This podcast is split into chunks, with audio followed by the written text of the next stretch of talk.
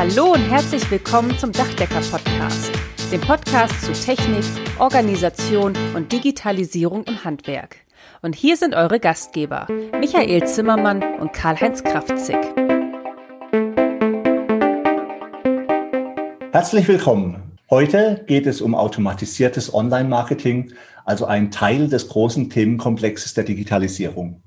Und das ist ein Fall für ausgewiesene Spezialisten. Spezialisten vom digitalen A-Team.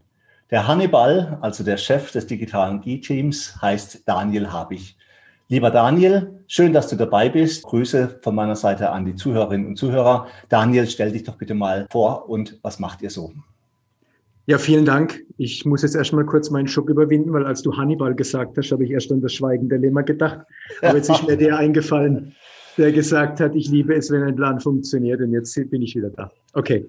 Ja, also erstmal ganz, ganz herzlichen Dank für die Einladung. Ich freue mich sehr, dass ich bei euch sein darf. Ich finde es klasse, was ihr macht und wie ihr das macht. Zu mir nur ganz kurz.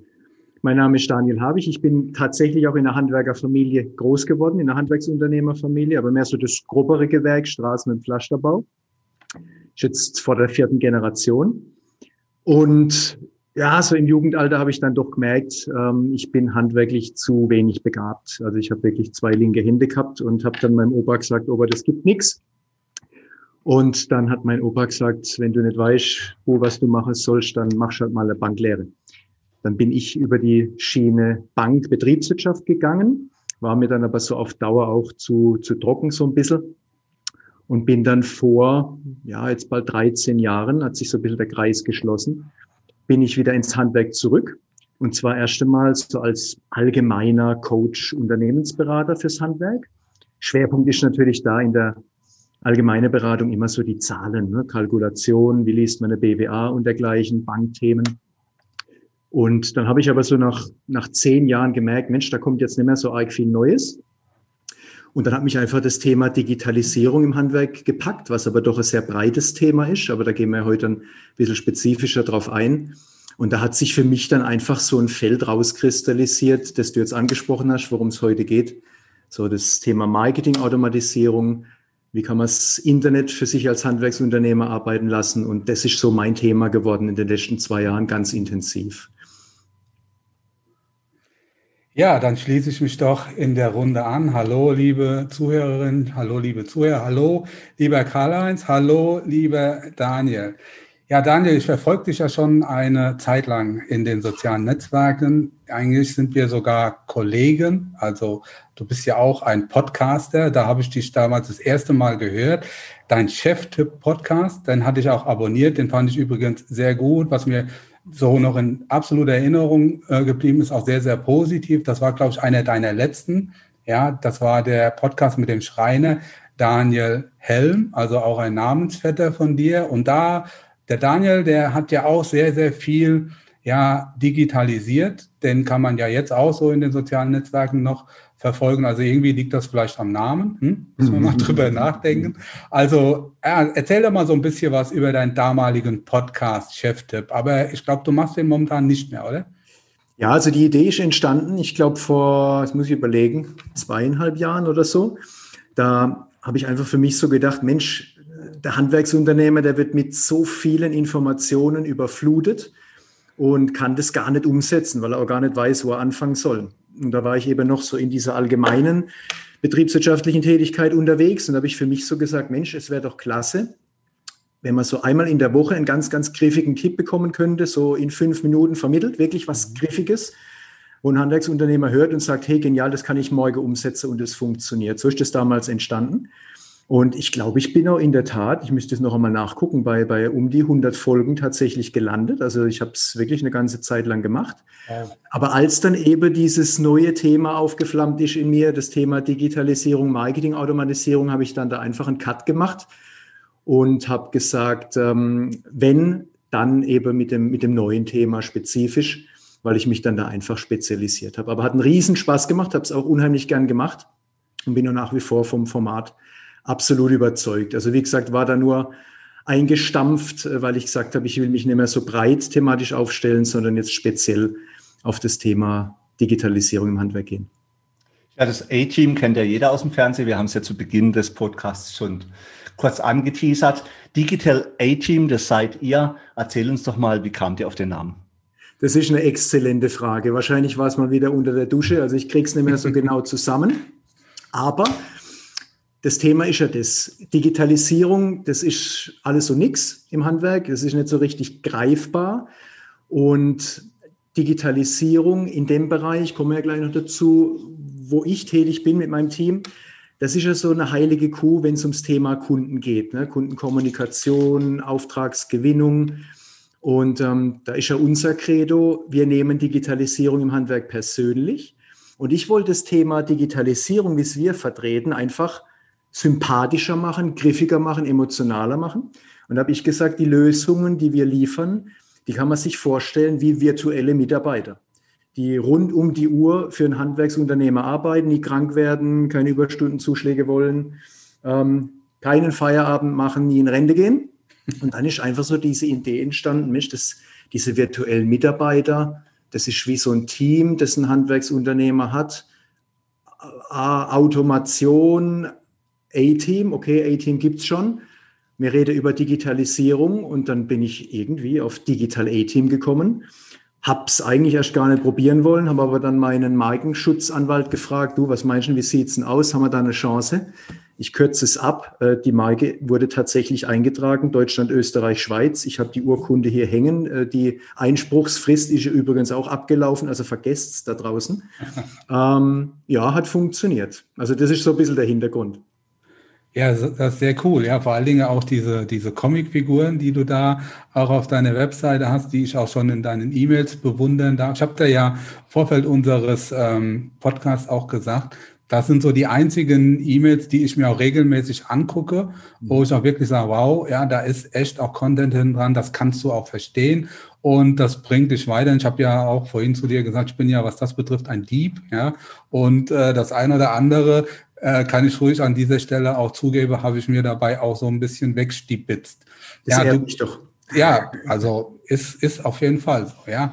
Und äh, was ich halt gut finde, du konzentrierst dich ähm, und du bist da sehr spitz aufgestellt. Trotzdem, ja, hast du da einen sehr, sehr wichtigen Part in unserem Tagesgeschäft für ähm, das Handwerk, also für das Unternehmertum, dir ausgesucht. Und zwar, es geht dir um die Auftragsgewinnung.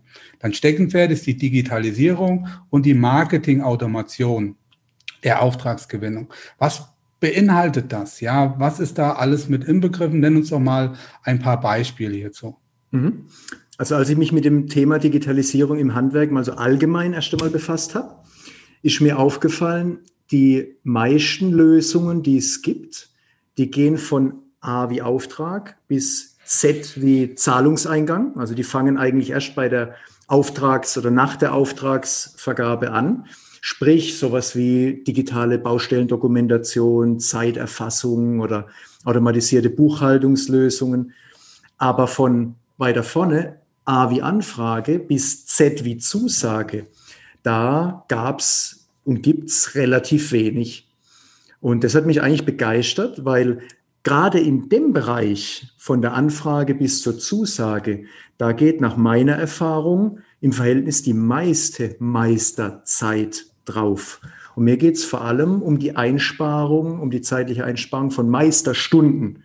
Und gerade bei den kleineren Betrieben, da ist ja eben oft der Meister auch gleichzeitig der Akquisiteur, der Berater und Verkäufer und dergleichen. Und das war mir so ein Herzensanliegen, dass man den Handwerksunternehmer, der eben oft auch als Meister draußen aktiv ist, die Kunden berät, die Aufträge reinholt, dass man den entlastet dass man dem das Leben leichter macht, dass man dem die Kunden vorqualifiziert äh, automatisch. Also Schluss und endlich geht es darum, dass man bei der Auftragsgewinnung in zwei Richtungen Zeit einspart. Auf der einen Seite, dass man diese einzelnen Schritte, die da zu gehen sind, schneller durchläuft. Zum Beispiel, kommen wir nachher noch drauf, glaube ich, im Kern die Beratung, die wahnsinnig mhm. zeitintensiv ist.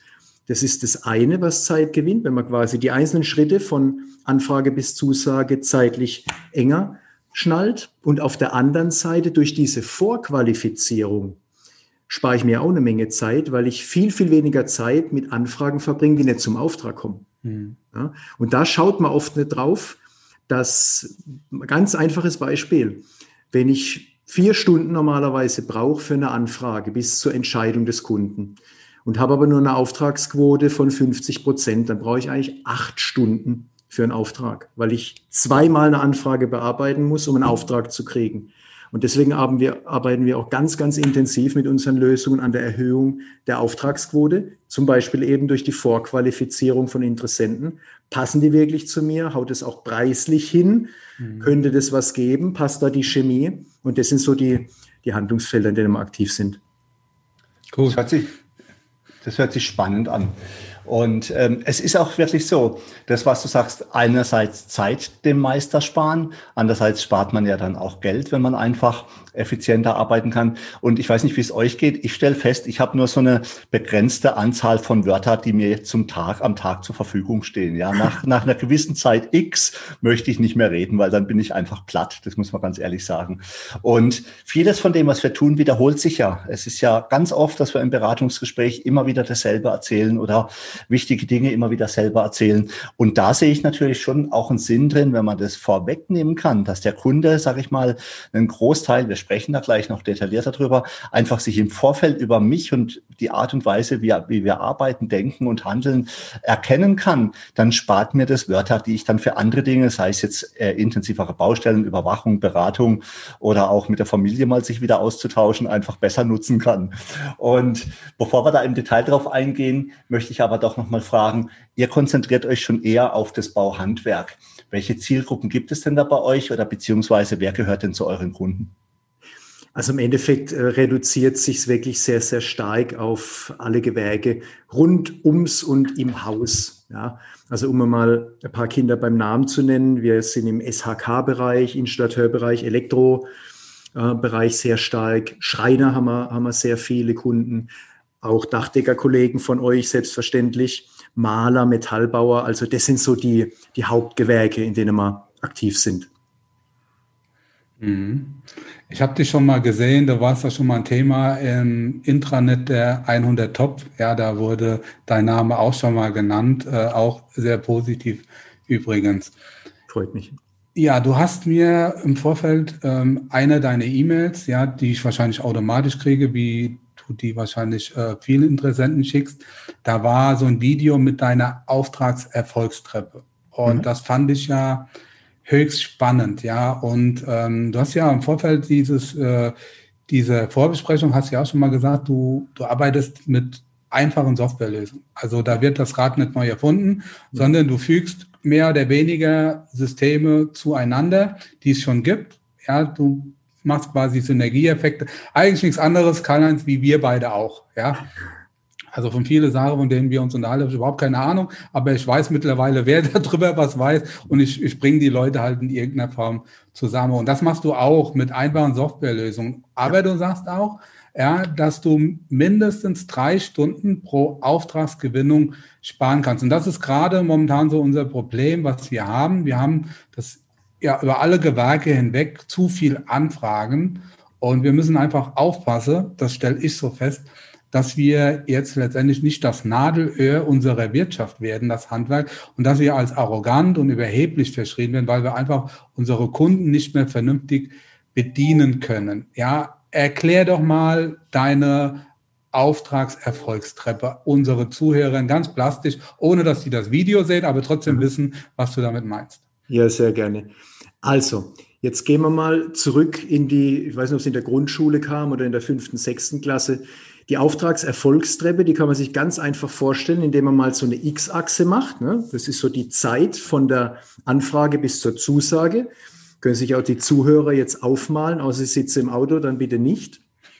Und auf der Y-Achse, da haben wir die Auftragsquote, ja, oder die, die Auftragschance, wie man es auch immer sehen will. So. Und mit zunehmender Investition in eine Anfrage steigt bis zum gewissen Grad natürlich auch die Auftragswahrscheinlichkeit. Das ist ja völlig klar.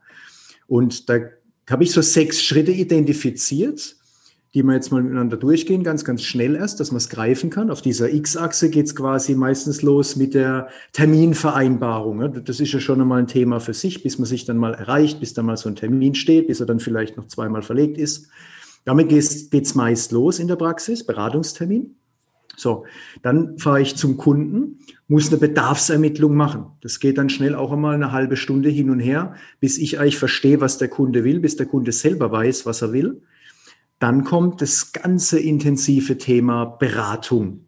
Ja, und ähm, so eine Beratung, wisst ihr besser als ich, eine Stunde, anderthalb sind ganz, ganz schnell rum, ja, bis man dem Kunden alle Eventualitäten mal, mal vorgestellt hat. Dann nimmt man seinen vollgeschriebenen Blog mit ins Büro und dann geht's an die Angebotskalkulation. Ne? Manchmal noch in drei, vier, fünf Varianten für den Kunden. So. Und jetzt an der Stelle, ne, das kann man sich jetzt eben vorstellen, wie so eine Treppe. Ich habe die Terminvereinbarung, das erhöht wieder die Auftragswahrscheinlichkeit. Da habe ich die Bedarfsermittlung gemacht, die Beratung, schreibe jetzt das Angebot. Also mit zunehmender Investition von Zeit in, den, in die Anfrage steigt die Chance auf einen Auftrag. Und jetzt, wenn ich an dem Punkt bin, Angebot. Da wird es jetzt ganz, ganz spannend. Da ist es nämlich bei vielen so, dass sie jetzt aufhören, weiter Zeit zu investieren in die Anfrage, weil sie sagen, da warten schon zehn weitere, stehen Schlange. Ich schicke jetzt das Angebot nur noch per E-Mail raus. Da bin ich oft an dem Punkt, und das sagt mir diese Auftragserfolgstreppe, ich habe jetzt zum Beispiel vier Stunden investiert in diese Anfrage, schicke jetzt das Angebot nur noch raus, mache nichts mehr und habe aber nur 50 Prozent jetzt Auftragschance, weil ich einfach nicht weitergemacht habe. Dann brauche ich eigentlich acht Stunden, um einen Auftrag zu gewinnen. Ich muss quasi zweimal vier Stunden in eine Anfrage investieren, dass ich einen Auftrag kriege, acht Stunden. Jetzt gibt es Kollegen, die gehen weiter, auch wenn es weh tut, und machen jetzt noch zwei Dinge. Das eine, was die noch machen, ist, die investieren jetzt noch einmal mehr Zeit in eine persönliche Angebotsbesprechung, weil jedes Angebot ist erklärungsbedürftig. Kunde vergleicht oft Äpfel mit Birnen und denkt dann, das günstigste wird schon das Beste sein, weil die waren ja alle da, die Jungs, haben sich alle angeguckt, das muss ja passen. So. Die, die sich die Zeit nehmen und die Angebote persönlich besprechen vor die erhöhen ihre Auftragschance immens. Und was dann noch fehlt und auch fast niemand mehr macht, das ist dann noch so die Angebotsnachverfolgung, ne, das Nachfassen. Und das bringt auch nochmal einige Prozente. So, und jetzt ist unsere Erfahrung, das sagt diese Treppe aus, wenn ich jetzt die zwei Schritte noch gehe, und wir reden jetzt noch nicht über Digitalisierung, ja, dann habe ich statt vier Stunden und 50 Prozent Auftragschance, habe ich jetzt vielleicht fünfeinhalb Stunden, aber dafür 80 Prozent Auftragschance. Wenn ich das jetzt runterrechne, was habe ich jetzt pro gewonnenem Auftrag an Zeitaufwand mhm. gehabt, dann bin ich bei sieben Stunden und nicht mehr bei acht und da habe ich schon ein Stündchen gewonnen, ohne über Digitalisierung zu reden. Das sagt die Auftragserfolgstreppe. Also einfach die Investition in die einzelnen Schritte der Auftragsgewinnung in Abhängigkeit zur Auftragschance, die ich dann habe.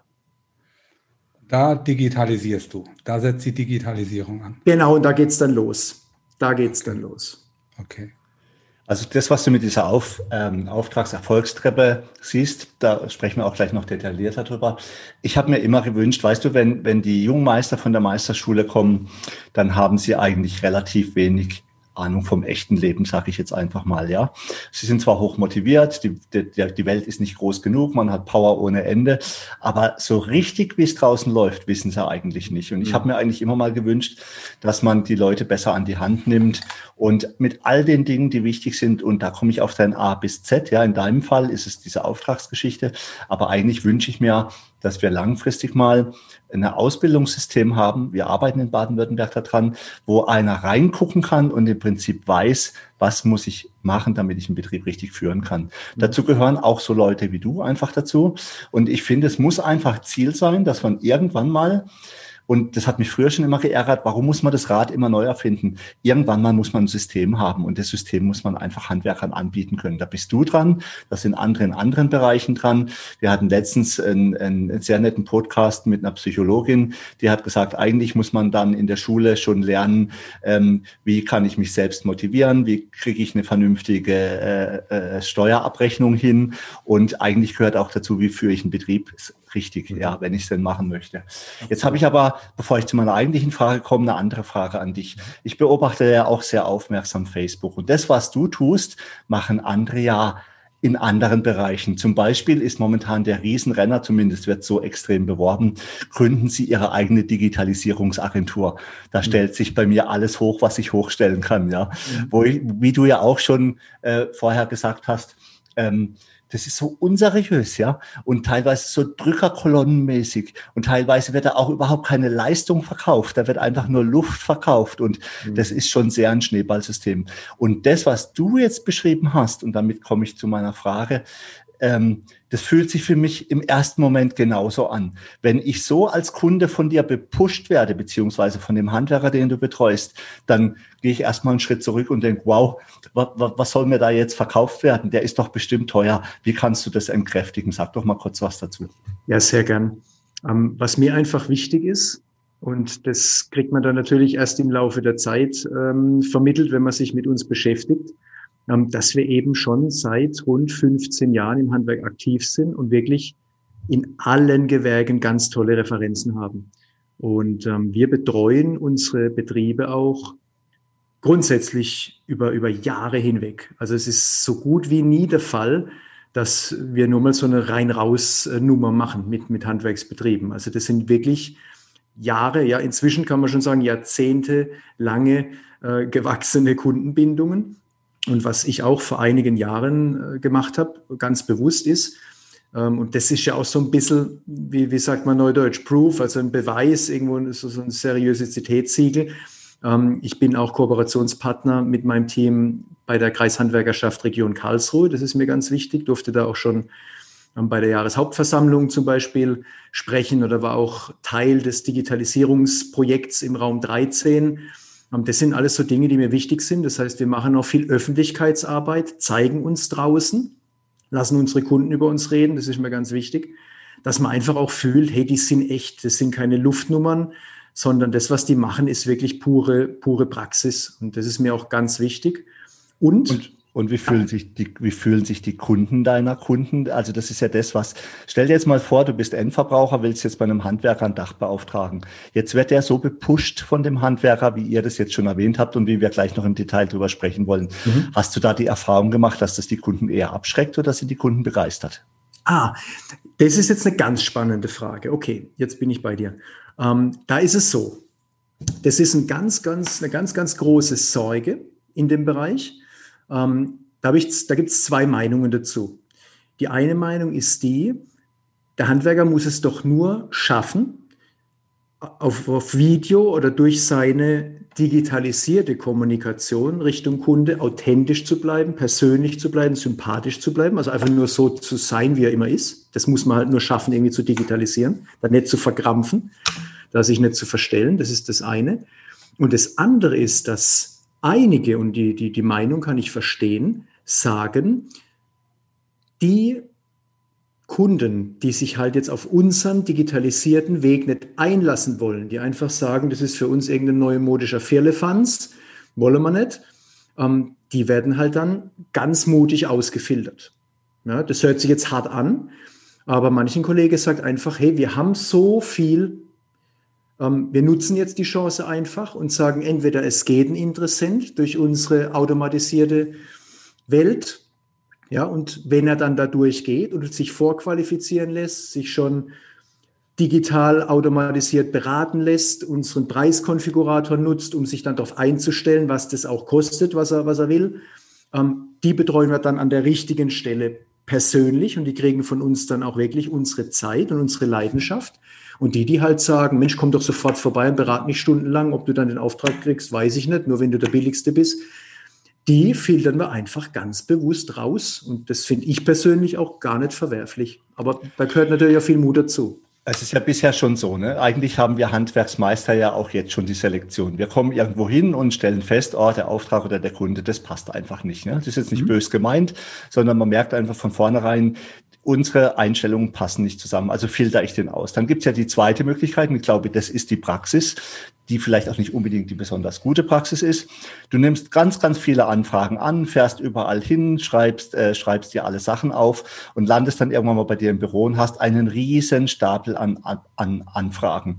Mit dem Ergebnis, dass du selber gar nicht mehr entscheiden kannst, was sind denn jetzt eigentlich gute oder schlechte Anfragen. Du hast latent ein schlechtes Gewissen, weil du die Anfragen nicht abgearbeitet bekommst und dann haust du die halt irgendwann mal raus. Die Kunden warten sehr lang auf die Anfragen, sind dann vielleicht schon unzufrieden und das Ganze wird professionell. Auch das ist nicht bös gemeint, aber der Handwerker schafft es einfach nicht. Es gibt einfach Zeiten, wo der Handwerker am Limit ist und nicht nachkommt, die Anfragen zu beantworten. Und da stelle ich mir allerdings vor, dass euer System sehr, sehr hilfreich sein kann, indem man da einfach, und das ist überhaupt nicht böse gemeint, wir möchten eigentlich jedem Kunden helfen, aber die Kunden müssen auch zu einem gewissen Punkt verstehen, dass wir gar nicht in der Lage sind, allen Kunden zu helfen. Und vielleicht selektiert man dann einfach mit so einem System, das ihr bringt, im Prinzip, dass der Kunde schon sehr, sehr viel vorher von, von dem Handwerker erfahren kann bis zum Angebot, dass man da einfach eine Selektion schafft, die dann auch echt Zeit spart beim Handwerker. Aber damit, noch, eins, noch eins an der Stelle, ja. wenn du in, in der Vorbereitung schon so professionell rüberkommst,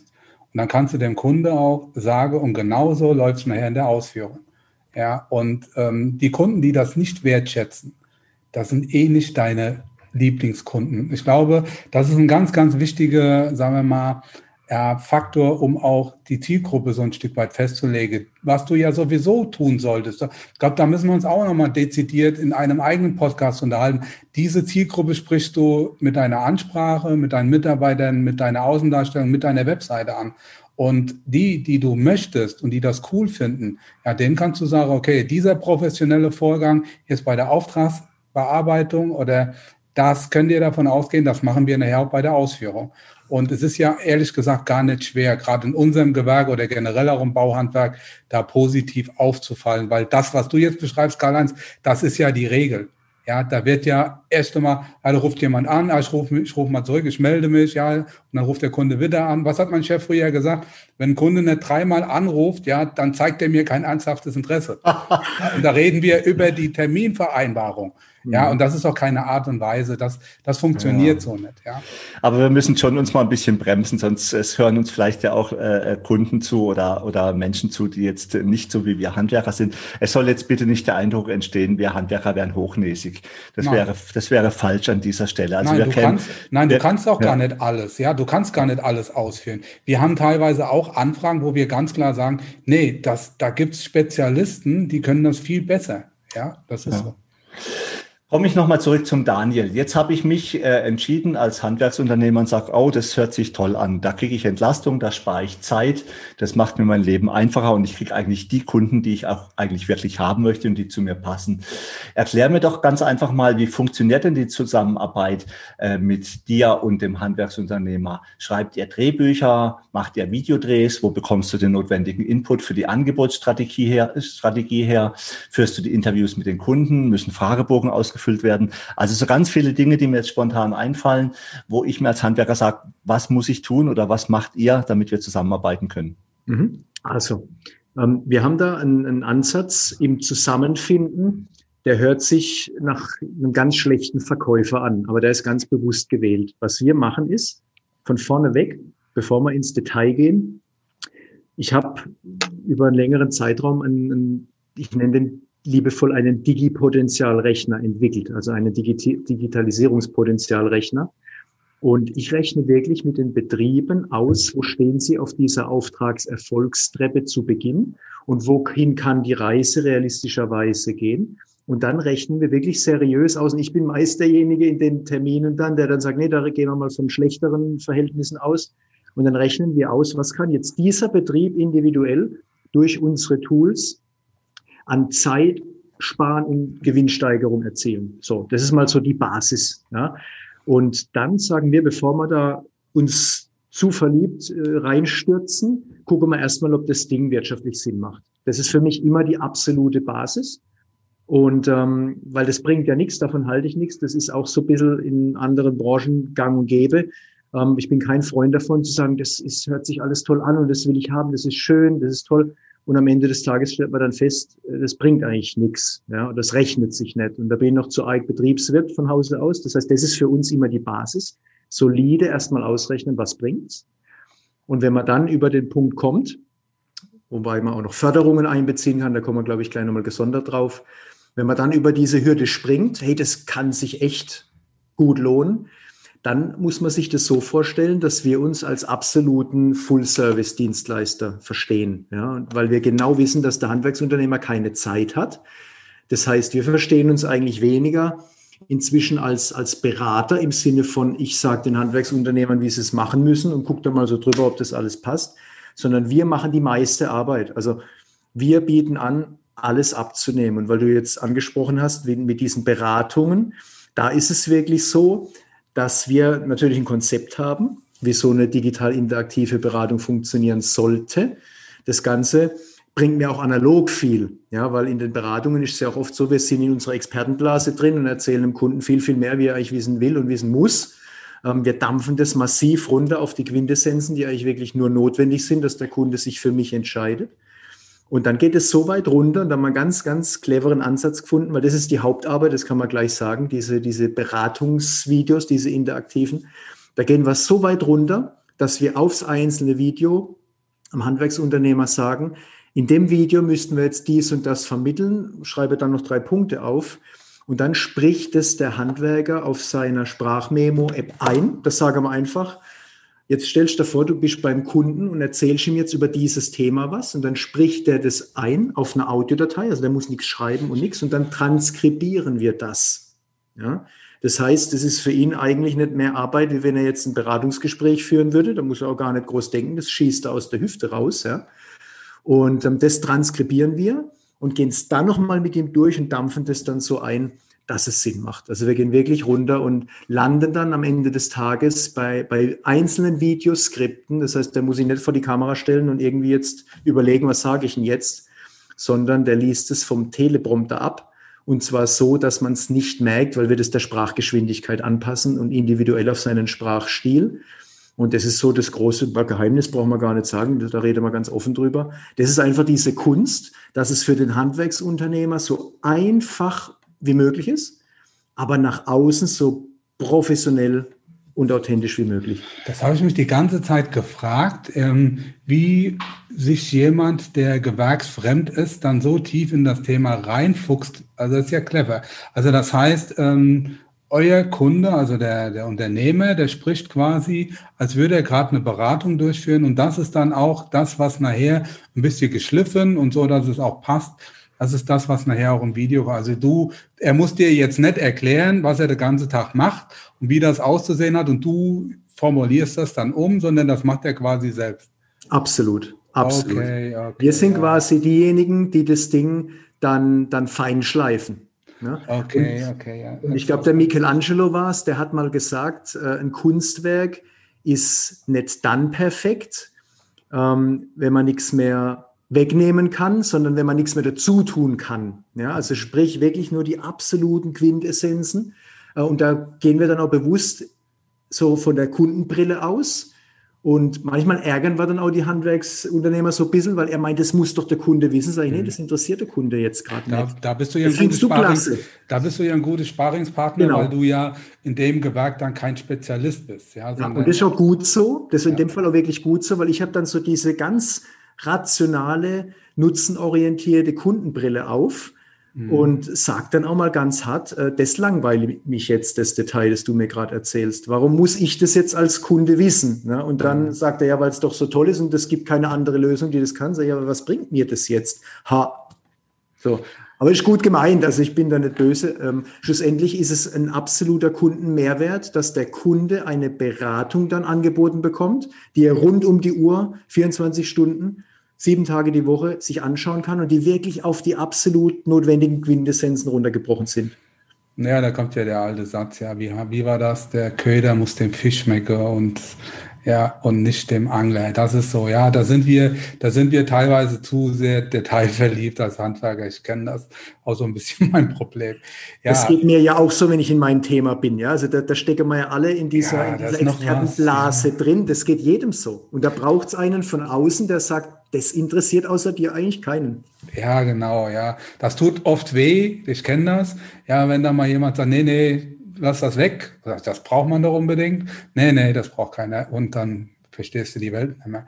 Aber du, du sagst ja auf deiner Webseite, dass man mit deinem System eine Beauftragungsquote von 80 Prozent erreichen kann. Das heißt also, es ist ja, man sollte ja nie, ja, irgendwie bei einer Sendung sollte man nie in irgendeiner Form versuchen zu rechnen. Ich wage es trotzdem. Also acht von zehn Anfragen werden dann Aufträge. So verstehe ich das an der Stelle. Und äh, ich unterhalte mich da auch ständig mit meinem Sohn über das Thema, wie ist so unsere, wie ist so unsere ähm, Erfolgsquote. Ja, das Schöne bei dem Thema Digitalisierung, das Schöne bei dem Thema Beratung, es fängt ja keiner von Null an. Jeder hat ja irgendwo seinen Standard. Und ganz ehrlich, wenn der so schlecht wäre, würden wir alle nicht existieren. Also irgendwas ist ja da, was uns auch am Leben erhält. Das ist ja bei uns auch nichts anderes. Aber mir und auch meinem Sohn, uns fällt das immer schwer, ähm, das zu messen. Ja, wie messe ich jetzt? Das könntest du natürlich, indem du da ähm, Statistiken führst und so weiter. Wir sind übrigens heute mal hingegangen und haben gesagt, äh, so viel zu dem Thema, ähm, müssen wir überhaupt jetzt noch rausfahren? Ja, oder wollen wir erstmal gucken, was haben wir an Angeboten noch draus, dass wir da mal nachfragen, wird das zum Auftrag? Das ist in der Regel schneller gemacht, wie wieder irgendeinen neuen Ortstermin, neues Aufmachen, neues Angebot erstellt. Also so weit sind wir auch schon. Aber wie, wie kommst du jetzt zu der Zahl 80 Prozent? Hast du da valide Statistiken dafür oder ist das mehr geschätzt? Mhm. Das Interessante ist ja das. Ähm, ich habe mir auch wieder erst einmal analog, also alles, über das wir hier reden, Digitalisierung, ist alles über, über die Erfahrung von, von über zehn Jahren Analogie, also analog entstanden. Ne? Ähm, ich habe also nicht mit Digitalisierung angefangen. Und ich habe mir mal im Kundenkreis und den Betrieben, die ich kenne, mal angeschaut, was schaffen denn die analog für Auftragsquoten? Und da gibt's wirklich welche, die haben 80 Prozent, es gibt sogar welche, die haben 90. Und dann habe ich mir angeschaut, ja, wie machen denn die das analog? Ne? Mhm. So. Und da habe ich das für mich analysiert und habe das, was dann aus meiner Sicht wirklich die Erfolgsfaktoren waren, dass die auf so eine Quoten kommen, analog schon, das habe ich dann einfließen lassen in das Konzept und von daher sind diese 80 Prozent tatsächlich realistisch. Ich kann es jetzt natürlich, das wäre ja unseriös, äh, da gebe ich dir auch völlig recht. Ich kann jetzt natürlich nicht jedem pauschal sagen, hey, jeder, der zu uns kommt, kriegt 80 Prozent Auftragsquote. Das wäre wirklich unseriös, weil da spielen ja ganz viele Faktoren eine Rolle. Ne? Wie bist du positioniert? Ähm, bist du, bist du stark vergleichbar? Hast du viele Wettbewerber bei dir da im Ort? Ja? Äh, oder bist du der Platzhirsch und sonst gibt's keinen? Ähm, was ist deine Zielgruppe? Ähm, aber Fakt ist, diese 80 Prozent, die sind absolut realistisch und machbar, schon im analogen Bereich. Und im digitalen natürlich noch mehr, weil da, und das ist der Faktor, weil da diese Vorqualifizierung natürlich noch viel, viel leichter geht, wie im persönlichen Gespräch. Ja. Ähm, und das ist sicherlich die größte Stellschraube, dass du eigentlich nur denen Interessenten ein Angebot schreibst, wo vieles vorher schon abgeklärt ist, ob das überhaupt Sinn macht, das Angebot zu schreiben und das eben diese Vorqualifizierung, diese Filterung automatisiert. Und dann sind diese 80 Prozent realistisch. Kann aber natürlich jetzt nicht jedem eine Garantie geben, dass die 80 kommen. Ähm, aber die Zahl ist nicht aus der Luft gegriffen, die kommt wirklich tatsächlich aus der Praxis. Ja. Es, es wird in jedem Fall besser, das kann ich mir durchaus vorstellen. Die ja. Frage ist halt, kannst du deshalb mehr Aufträge, ähm, sagen wir mal, abarbeiten? Ich glaube, das, was uns fehlt bei der Skalierbarkeit im Handwerk, das sind die Mitarbeiter. Aber zumindest, wenn du mit dem zufrieden bist, was du jetzt momentan an Aufträge erwirtschaftest, kannst du dir mehr Zeit für dich selbst dabei rausschaffen. Ich glaube, das ist so ein Stück weit die Botschaft. Also mehr Unternehmerzeit, mehr Freizeit für uns oder halt auch, äh, sagen wir mal, Zeit, um sich mit anderen Dingen zu beschäftigen, zum Beispiel die Mitarbeiter nach vorne zu bringen, ja, mehr Zeit mit den Kunden zu verbringen und, und, und, ja. Mhm. Absolut. Und was auch noch ein Faktor ist, den darf man ja auch nicht unterschätzen. Das machen wir aber meistens erst in einem zweiten Schritt. Wenn ich diese Methodik nutze, diese Instrumente und sage, ähm, ich wende die jetzt nicht auf den bestehenden Anfragen an, sondern ich ziele jetzt zum Beispiel mit Online-Marketing noch auf die Aufträge, die ich bisher noch nicht so in der Fülle habe, die mir aber meistens Spaß machen, wo ich auch gute Margen drin habe. Wenn ich die versuche noch mehr zu kriegen, dann speichere durch den höheren Gewinn noch mehr Zeit, weil wie heißt Zeit ist Geld. Mhm. Das ist richtig. Also was ich halt auch wichtig finde, ist, äh, gerade wenn man solch so ein System hat, also man will ja irgendwann mal Qualität verkaufen und auch entsprechende Qualität umsetzen. Und ich finde, dann gehört auch dieses ganze Look und Feel, wie man so modern sagt. Also wenn ich jetzt zum Beispiel ein Auto kaufe, dann habe ich Hochglanzbroschüren, dann kriege ich fantastische Informationen oder Mails. Und manche Kollegen tun sich ja noch mit E-Mail schwer und, und schicken dann den Kunden unformatierte E-Mails oder mit wenig Inhalt oder irgendwas. Und ich stelle mir schon vor, dass man diesen ganzen Prozess auch einfach schöner machen kann für die Kunden.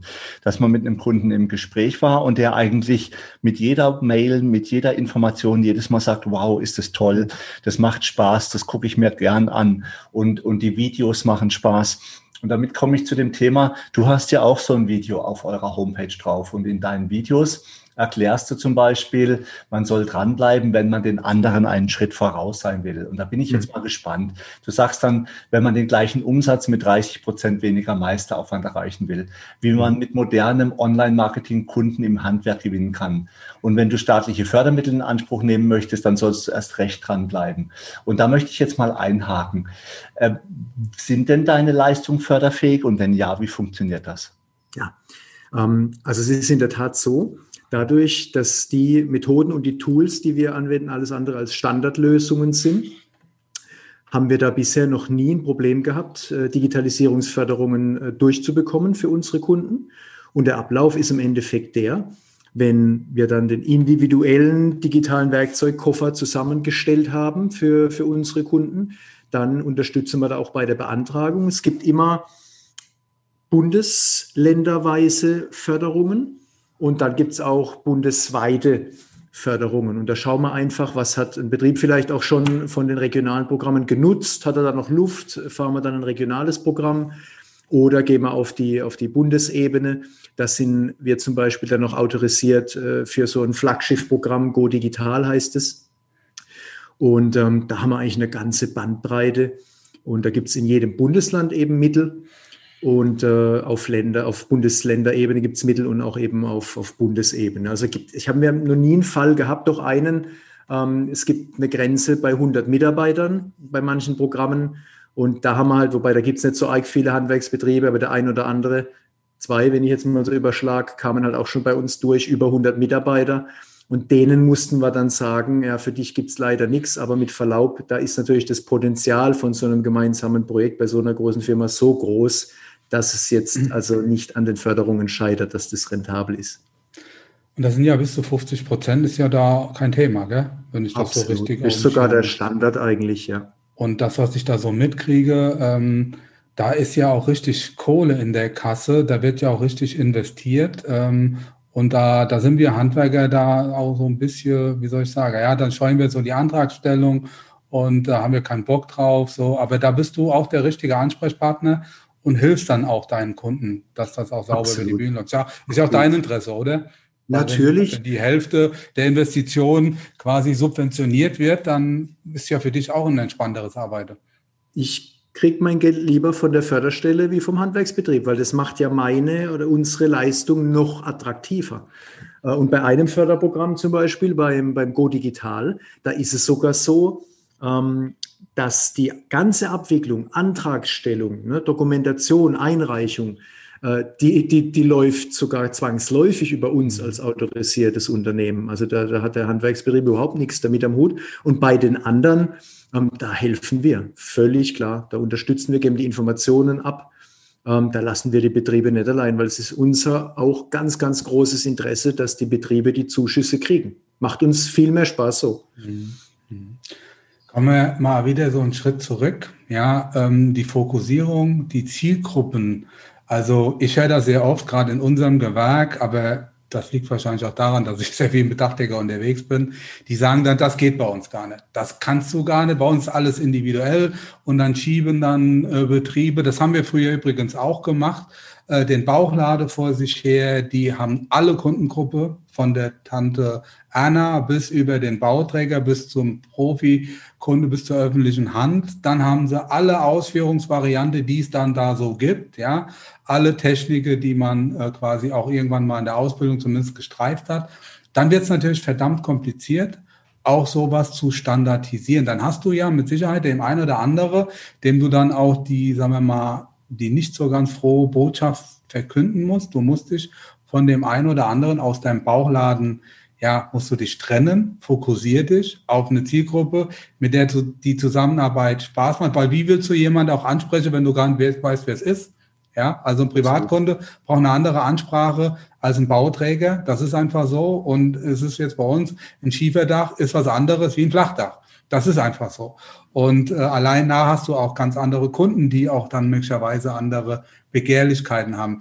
Und jetzt habe ich mir mal so im Vorfeld deine Konfiguratoren angeguckt. Und jetzt habe ich mich mit dem Thema ja auch so ein bisschen auseinandergesetzt. Und wir haben ja auch zwei Hersteller, beziehungsweise ein Handel. Unsere CEDAC-Gruppe, die hat einen Konfigurator, da geht es um Sanierung. Da haben wir als Berufsorganisation, auch ich als Person, auch so ein bisschen mitgewirkt. Wir haben da Kalkulationen geliefert, Zeitwerte, wir haben Materialzusammenstellungen gemacht, um auch quasi dann auch über eine Quadratmeter Fläche in etwa näherungsweise einen Preis zu eruieren. Jetzt kann ich mir durchaus vorstellen, je komplexer dieser Prozess wird, ja, diese Arbeitsfolge jetzt bei einer Steildachsanierung mit Rinne, mit Gerüst, mit Gaube, mit Dachfenster und so weiter, dann wird es ja auch komplizierter mit dem Konfigurator und auch kann man das überhaupt noch bezahlen? ist was anderes. Ich habe jetzt gesehen, du hast mir gestern mal einen geschickt, da ging es um Balkongeländer. Ich sage jetzt mal, bei allem Respekt, aber da kannst du einen laufenden Meterpreis nehmen und dann gibst du die laufende Meter ein und dann sagst du, okay, dann kommt am Ende eine Zahl raus. Kannst vielleicht noch Faktoren hinterlegen, ja, Kleinstmenge und so weiter funktioniert das auch bei komplexen Zusammenhängen. Wenn ich jetzt zu dir sagen würde, meine Kernkompetenz ist die energetische Dachsanierung, kannst du mir hierfür, wenn ich dir erkläre, wie das geht, was da alles dazugehört, kannst du mir da einen bezahlbaren Konfigurator äh, zusammenstellen? Mhm. Also das mit den Konfiguratoren, das ist in der Tat äh, eine heiße Kiste. Was man sagen kann, ist, dass, dass man nur dran denken kann, so einen Konfigurator umzusetzen, wenn man wirklich versucht, seine bisherige Kalkulation zu pragmatisieren. Das ist völlig klar. So ein Konfigurator hat keine künstliche Intelligenz insofern, dass der so gut kalkulieren kann wie du als, als absoluter Fachmann über die Jahrzehnte. Ja, das, das muss man gleich mal von vorne weg sagen. Was wir aber feststellen ist, dass wenn man sich ein Stückchen weit einlässt auf Pragmatisierung, auf auch mal eine Mischkalkulation an der einen oder anderen Stelle, dann geht mehr, als man denkt. Und die, die Grundsatzfrage ist ja auch, was, was hat denn der Konfigurator eigentlich für einen Zweck? Der Konfigurator hat ja nicht den Zweck und die, die, Diskussion führe ich oft und, oft und entkräfte sie dann. Der Konfigurator hat ja nicht den Zweck, dass da am Ende ein Preis rauskommt, wo dann der Kunde verbindlich mich darauf festnageln kann und darf. Also der hat ja nicht den Anspruch, jetzt wirklich auf den Cent den genauen Angebotspreis zu ermitteln, sondern der Konfigurator hat den Anspruch, dem Kunden mal so eine Preiskategorie aufzuzeigen, in, in der er gerade denkt für das, was er will. Ne? Und von daher ist es auch völlig legitim, dass das Ergebnis, das so ein Konfigurator ausspuckt, eine gewisse Schwankung hat. Das ist völlig in Ordnung, ja, weil wir können mit dem Konfigurator nicht dann, dann wirklich noch einmal die fachmännische, detaillierte Kalkulation und Planung ersetzen. Das ist aber auch gar nicht Sinn und Zweck der Übung. Um auf deine Frage noch einmal zu, zu antworten, ähm, je, klar, je komplexer es wird, desto mehr muss man sich dann wirklich reinfuchsen, muss sich überlegen, kriegt man das irgendwie über einen Konfigurator abgebildet. Ich bin weit weg davon zu behaupten, dass, dass, dass wir alle Konfigurationsarten, alle Kalkulationsarten im Handwerk abgebildet bekämen. Ähm, ich kann es mir nicht vorstellen, obwohl wir bisher noch keinen Fall in der Tat hatten, wo wir sagen mussten, geht nicht. Ähm, aber ich kann mir schon vorstellen, dass es Situationen gibt, wo wir einfach sagen müssen, da kommen unsere Grenzen. Also gerade wenn es in den Bereich komplexere Sanierungen geht, mehr Familienhäuser und dergleichen, da bin ich mir sicher, da ist dann irgendwann einfach auch mal Schluss, definitiv. Ich, ich finde das ja persönlich eine gute Sache und da kommen wir auch genau wieder zu dem Thema, dass wir auch dann, sagen wir mal, dem Kunden, der vielleicht noch nicht ganz so weit in seiner Entscheidung Prozess ist, dass wir dem schon mal sagen können, da, da geht die Reise hin. Ja, da, da musst du in etwa, musst du den Preis mal sehen, ob das nachher plus minus sich ein bisschen verändert. Das muss man dann noch mal sehen, wenn man eine genaue Bestandsaufnahme gemacht hat. Aber wir haben schon vor Jahren, haben wir schon mit Preislisten gearbeitet, ja, pro Quadratmeter Dach. Und das konntest du über relativ einfache Faktoren, konntest du das hochrechnen über unsere Systeme dann, dann warst du auch relativ schnell dabei, äh, einem Kunde mal zu sagen, okay, das ist das, das, da geht die Reise hin. mit dem Budget, was sich momentan da vorgestellt haben, kommen wir da nicht so weit, wie sie das gerne hätten. Entweder sie machen Abstriche oder man wartet noch eine Zeit lang. Aber da sind ja auch viele Kunden, die einfach mal nur wissen wollen, ja, was kostet sowas, die dann aber im Nachgang drei oder vier Handwerksunternehmer beschäftigen, Angebote einfordern, die dann da unterwegs sind, nur mal um einen Preis rauszuhauen. Der Kunde hätte auch, dem hätte auch eine überschlägige Angabe gereicht, aber die machen komplette Angebote und haben dadurch keine Zeit für die eigentlichen Aufgaben, ihre Kunden zu bedienen. Und genau darum geht's. Das trifft den Nagel auf den Kopf. Es geht im Endeffekt darum, sind wir wieder beim Thema Filter, ja, ja. Ähm, die Kunden auszufiltern, die nur mal einen Preis wollten. Ja, die dürfen unseren Konfigurator gerne kostenlos bedienen.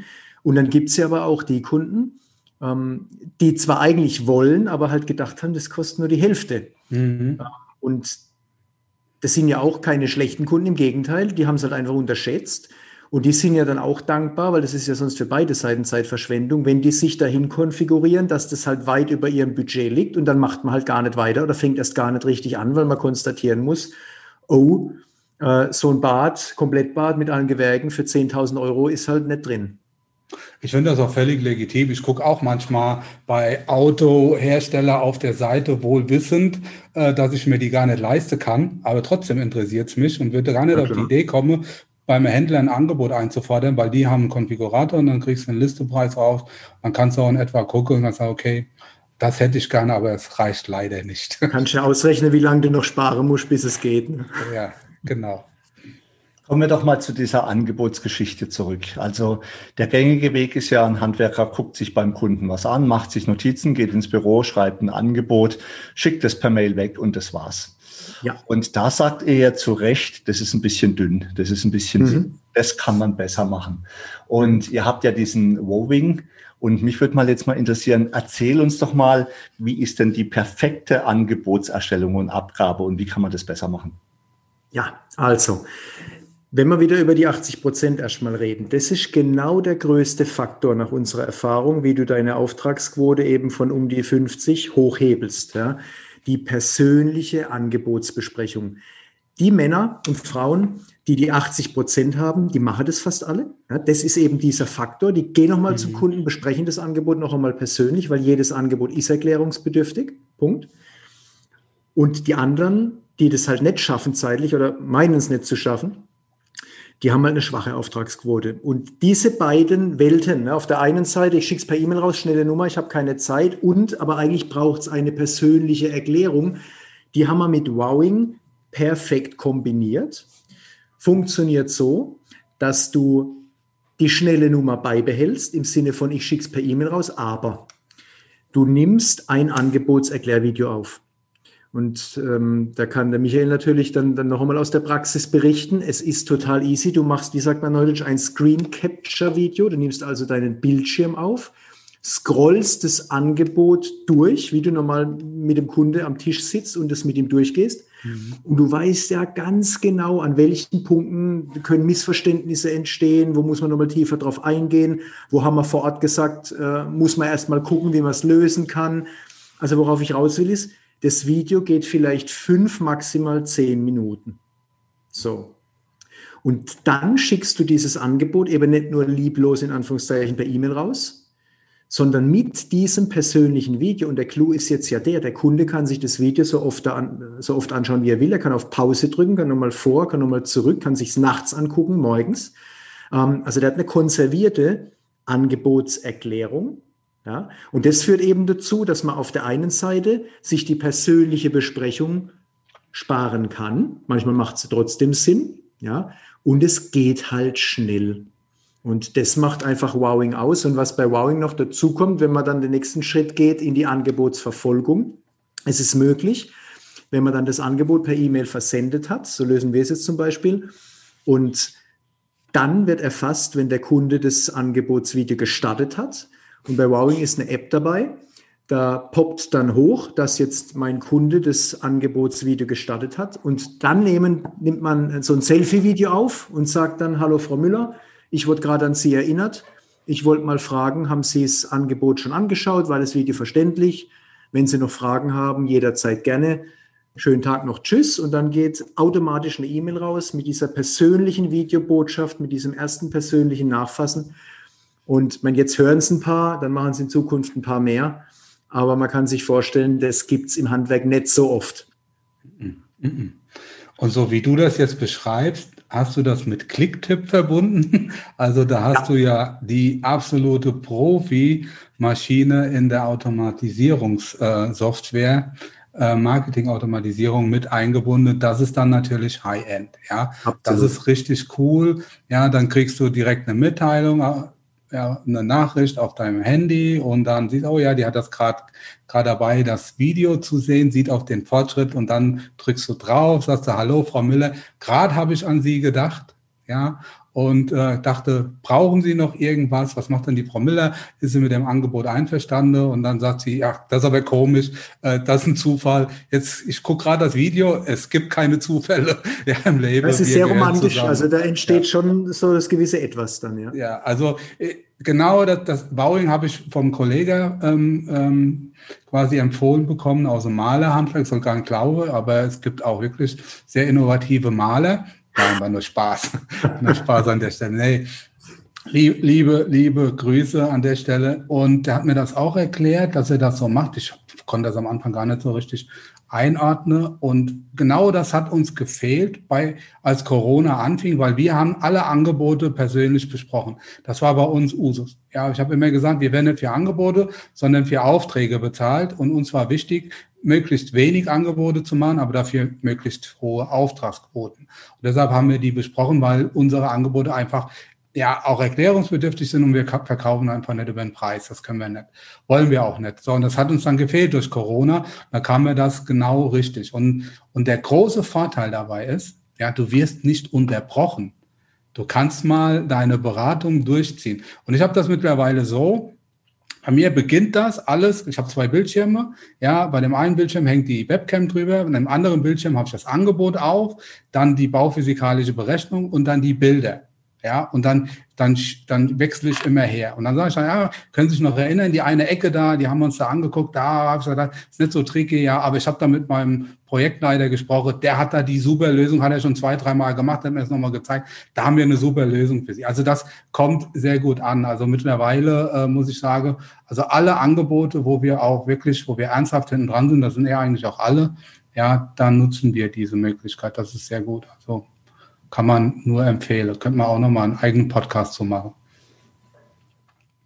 Ja, was mir so positiv aufgefallen ist an dem Ganzen. Wie gesagt, ich äh, verfolge und stalk dich ja jetzt schon eine Zeit lang über die sozialen Netzwerke und ähm, bei dir, und das ist genau das auch, worum es uns geht, also Karl-Heinz und mir, da steht nicht das Produkt, also irgendeine Herstellerleistung. Wir brauchen Hersteller ohne Frage, soll er nicht falsch verstanden werden. Wir brauchen innovative Produkte, aber bei uns steht der Kundennutzen, ja, und der Handwerksunternehmer im Vordergrund. Und das auch bei deinen Videos. Jetzt kenne ich das ja aus eigener Erfahrung.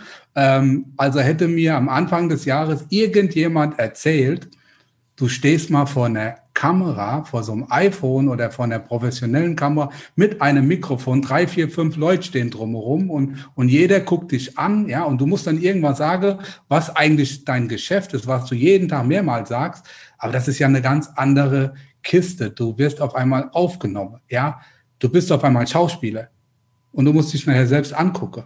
Ja, also wie klappt das da so deine Erfahrung? Ich habe mir ja schon einige deiner Kundenvideos angeguckt, die waren das alle top, muss ich echt sagen. Also hast du richtig gut gebrieft oder sind das alles Naturtalente? Das ist eine gute Frage jetzt. Äh, ich muss jetzt aufpassen, was ich sage, dass ich Ihnen nicht zu nahe trete. Nee, nee, Spaß ohne. Ähm, also das Geheimnis ist wirklich das, ähm, das, was mit der Teleprompter-Technik machen.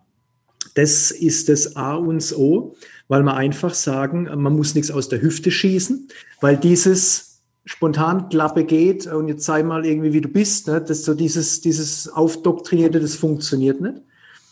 Das Geheimnis liegt wirklich drin, dass wir das, was die Handwerksunternehmer sagen, das wird vorher geskriptet, ja, sagt man. Ähm, das wird alles vorher entwickelt und dann, wenn die Klappe geht, dann muss man wirklich nur noch ablesen. Und dadurch, dass man eben den Teleprompter steuert und das nicht irgendwie so runtergerattert dann ist, das macht es dann eigentlich aus. Und wir haben aber auch schon lustige Fälle gehabt, wo man dann wirklich gemerkt hat, das fällt jetzt irgendwie schwer, äh, da mit, der, mit dem Teleprompter sich zu unterhalten. Ähm, dann stellt sich halt einer hinten dran. Einer hat sogar mal äh, sein Töchterle mitgebracht äh, und, und, hat dann sich mit ihr unterhalten. Ne? Also, dass man dann wirklich auch sagt, ich spreche nicht mit einer Kiste oder mit irgendeiner Maschine, mhm. sondern da steht wirklich ein Mensch daneben. Ähm, also da kann man, gibt es ein paar Tricks, wie man das dann noch einmal hinkriegt. Ähm, aber man mu muss da wirklich überhaupt keine Angst haben. Und bisher sind wirklich alle, die da bei uns im Studio waren, über sich hinausgewachsen. Und als die dann das Endprodukt gesehen haben, haben die auch gesagt, das ist ja, das ist ja unglaublich. Äh, und trotzdem sind sie authentisch geblieben. Und das war das, das war das Schöne. Also man mm, überschätzt es, ähm, wie talentiert man da sein muss. Ich sage immer, man muss nur sich selber sein, weil mhm. die meisten, die weitaus meisten Handwerksunternehmer, die ich kenne, die sind im Eins zu eins super sympathisch, angenehm, machen eine tolle mhm. Beratung. Und die Kunst in Anführungszeichen ist eigentlich nur das vor die Kamera zu bringen. Es ist schwerer, als es, als es klingt, aber mehr ist es eigentlich nicht. Man muss sich nicht verstellen. Man soll so sein, wie man ist. Und ich glaube, der große Vorteil, jetzt habe ich es auch kapiert, ähm, dass sie ja ihre eigenen Texte liefern, die du ja, ja. nachher nur transkri transkribierst. Ja. Und das heißt also, du machst sie noch ein bisschen rund, noch ein bisschen Marketing hübsch und äh, aber es ist ja deren, ist ja deren O-Ton sozusagen. Unbedingt. Also ich sage auch immer dann, bevor wir die, die Skripte dann absegnen, würdest du das auch so sagen? Ja, ist mhm. es dein Vokabular? Ist es deine Sprache? Weil ich will nicht, dass die meine Skripte vorlesen, sondern ihre. Und wenn du jetzt mal, ich habe ja jetzt gerade bei dem, bei dem Terrassenbauer gesehen, das waren, glaube ich, fünf Videos. Ja, die da fünf. Da waren sogar 26 hinten dran. Äh, das ist das Geniale an diesen digital interaktiven äh, Prozessen, dass das mehrschichtig ist. Ähm, aber da haben wir tatsächlich, ich meine, es waren 26 Videos äh, gemacht, aber halt immer in kleinen Häppchen und jeder Kunde schaut sich eben die an, die ihn interessieren. Aber insgesamt, das, was du mir geschickt hast, das waren. Achso, das, ja, das sieht aus wie nur ein Video, aber du, da hängen quasi 26 Videos hinten dran, je nachdem, auf welchen Button du klickst. Ja, aber es waren, waren insgesamt, das war einmal das Hauptvideo und dann fünf Buttons, wo du draufdrücken konntest, oder? Und dann ist halt hinter den Buttons sind dann nochmal Buttons, wo es weitergeht. Die habe ich gar nicht gesehen. Ja, siehst mal. muss, ich mir, muss, muss ich mir direkt nochmal angucken. Wie, wie viel äh, Minuten insgesamt Content ist das? Beratungskontent? Also bei ihm war es jetzt wirklich viel. Ähm, in der Regel ähm, lande man eigentlich so bei, ich sag mal, 15 bis 25 einzelnen Videos. Und mein Credo ist immer, man sollte bei einem einzelnen Video eigentlich nicht über, über zwei Minuten kommen. Das heißt, wenn, wenn, wenn so ein digital interaktiver Beratungsprozess wirklich schön eingedampft ist, dann reden wir eigentlich zwischen einer halben Stunde und einer Stunde Gesamtlaufzeit, wenn sich einer alles anschauen würde. Okay. Und wie lange musst du dafür vor der Kamera stehen? Wie viel, wie viel Studiozeit rechnest du da ein? Das ist ja das, das, das Tolle, was mich auch immer wieder überrascht, dass die Leute, die ins Studio kommen, viel talentierter sind, als sie eigentlich meinen. Ja? Ähm, also du hast nicht mal nach unserer Erfahrung Faktor 2 von der Gesamtlaufzeit. Ja? Ähm, also lass mich jetzt mal vom Bauchgefühl her schätzen, dass du vielleicht jedes vierte, fünfte Video nochmal aufnehmen musst. Also bist du in einem Tag durch? Nee, glaube ich nicht, oder? Locker. Echt? Ja, also der, der, der Kollege mit dem Terrassenbau, äh, viele Grüße an der Stelle an den, an den Josef Anton, der war, ich glaube, zweieinhalb oder drei Stunden mit Smalltalk und so weiter, dann war der durch. Und das ist also wirklich, mehr geht nicht. Ähm, in den anderen Fällen bist du eigentlich nach, nach zwei Stunden, hat, hat sich das. Die Vorbereitung ist alles, ne? Ja, das ist, das ist richtig. Ich würde jetzt sagen, ähm, wir kommen jetzt schon so in eine Zeit äh, rein, wo man langsam mal so ein bisschen an das Ende denken muss. Aber ich würde trotzdem gerne von dir noch einmal eine Zusammenfassung der sechs Punkte, wie du dir die optimale Auftragsbearbeitung, also Angebotsbearbeitung, äh, Akquise vorstellst, von, vom ersten bis zum sechsten Punkt in, ja, im Schnelldurchlauf. Alles klar. Also der ideale digital optimierte Ablauf von der Anfrage bis zur Zusage sieht so aus, dass ein Interessent auf deine Webseite oder auf deine Landingpage kommt und da ist dein Video eingebettet, dieses digital interaktive Video, wo du den Kunden, ohne dass du da bist, berätst, ja, er sich die Informationen holt, die er, die er braucht. Da danach bietet sich dann eigentlich an, dass der Kunde den Konfigurator durchläuft, dass er dann wirklich mal schaut, das, was er sich jetzt hat angehört von dir und was ihn interessiert, was würden denn das in etwa kosten? Ja, und dann kann das auch mal ein bisschen hin und her gehen. Da sagt er, oh, das ist mir zu viel, ich gehe nochmal zurück, ich lasse das mal weg. Ähm, das, was du nochmal persönlich machst, ne, macht der Konfigurator dann für dich an der Stelle. Wenn der Kunde dann die Preisgröße geschluckt hat, stellt er eine Anfrage.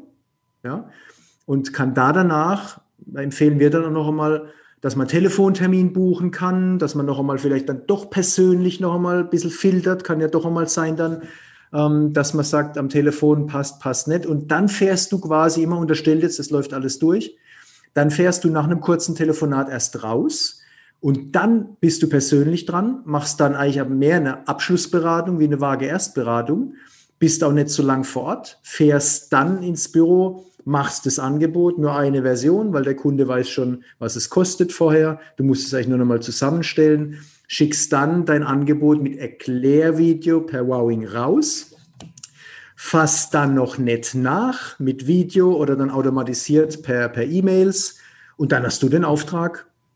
Aber du hast noch, manchmal äh, musst du ja noch so ein bisschen hartnäckig sein, dann, dann schickst du noch so ein paar automatisierte E-Mails hinterher, oder? Das habe ich Ja, so das ist so die, die Königsdisziplin am Ende. Unsere, unsere virtuelle Mitarbeiterin, die Karena, die hieß übrigens vor der Pandemie schon so, die war vorher schon getauft, ähm, dass da keine, keine Gerüchte aufkommen.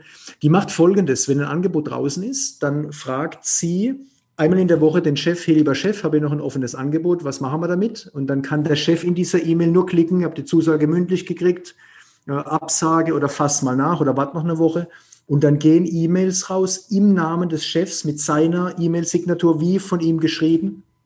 Und dann wird nachgefasst. Und da haben wir einfach, die Karena ist studierte Verkaufspsychologin, so fünf verschiedene Ansätze, wie man nachfassen kann. Aber da entscheidet dann jeder Handwerksbetrieb für sich, was er da will, ob er statt fünf, drei und ein bisschen logischerweise wieder umformulieren will. Und der krönende Abschluss ist dann noch die Einholung einer Fünf-Sterne-Google-Bewertung. Für die Beratung ähm, für den Auftrag. Also man kann es natürlich für die Beratung auch schon machen, wenn man will. Aber die Carena fragt nach einem Auftrag dann nochmal, lieber Chef, soll ich noch eine Bewertung einholen beim, beim Kunden? Und sie hat das so, den verrate ich jetzt an der Stelle nicht, die hat da so einen Trick, die ist so charmant, dass sie dann nur wirklich nur vier oder fünf Sterne kriegt von den Kunden. Hm, ich kann mir das vorstellen, aber das verraten wir hier an der Stelle nicht, wie das, das funktioniert. Zu weit. Ja, das wird jetzt soweit.